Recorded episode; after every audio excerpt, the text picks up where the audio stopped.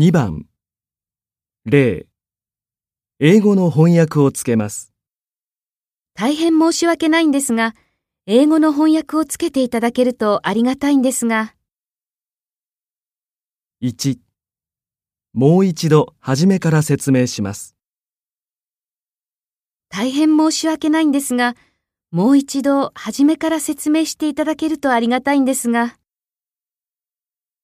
2 1時間くらいここで待ちます。大変申し訳ないんですが、1時間ほどこちらで待っていただけるとありがたいんですが、3直接書類を届けます。大変申し訳ないんですが、直接書類を届けていただけるとありがたいんですが、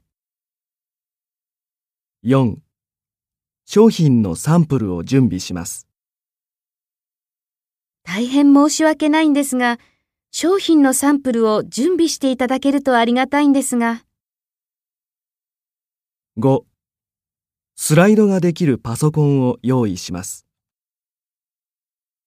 大変申し訳ないんですが、スライドができるパソコンを用意していただけるとありがたいんですが、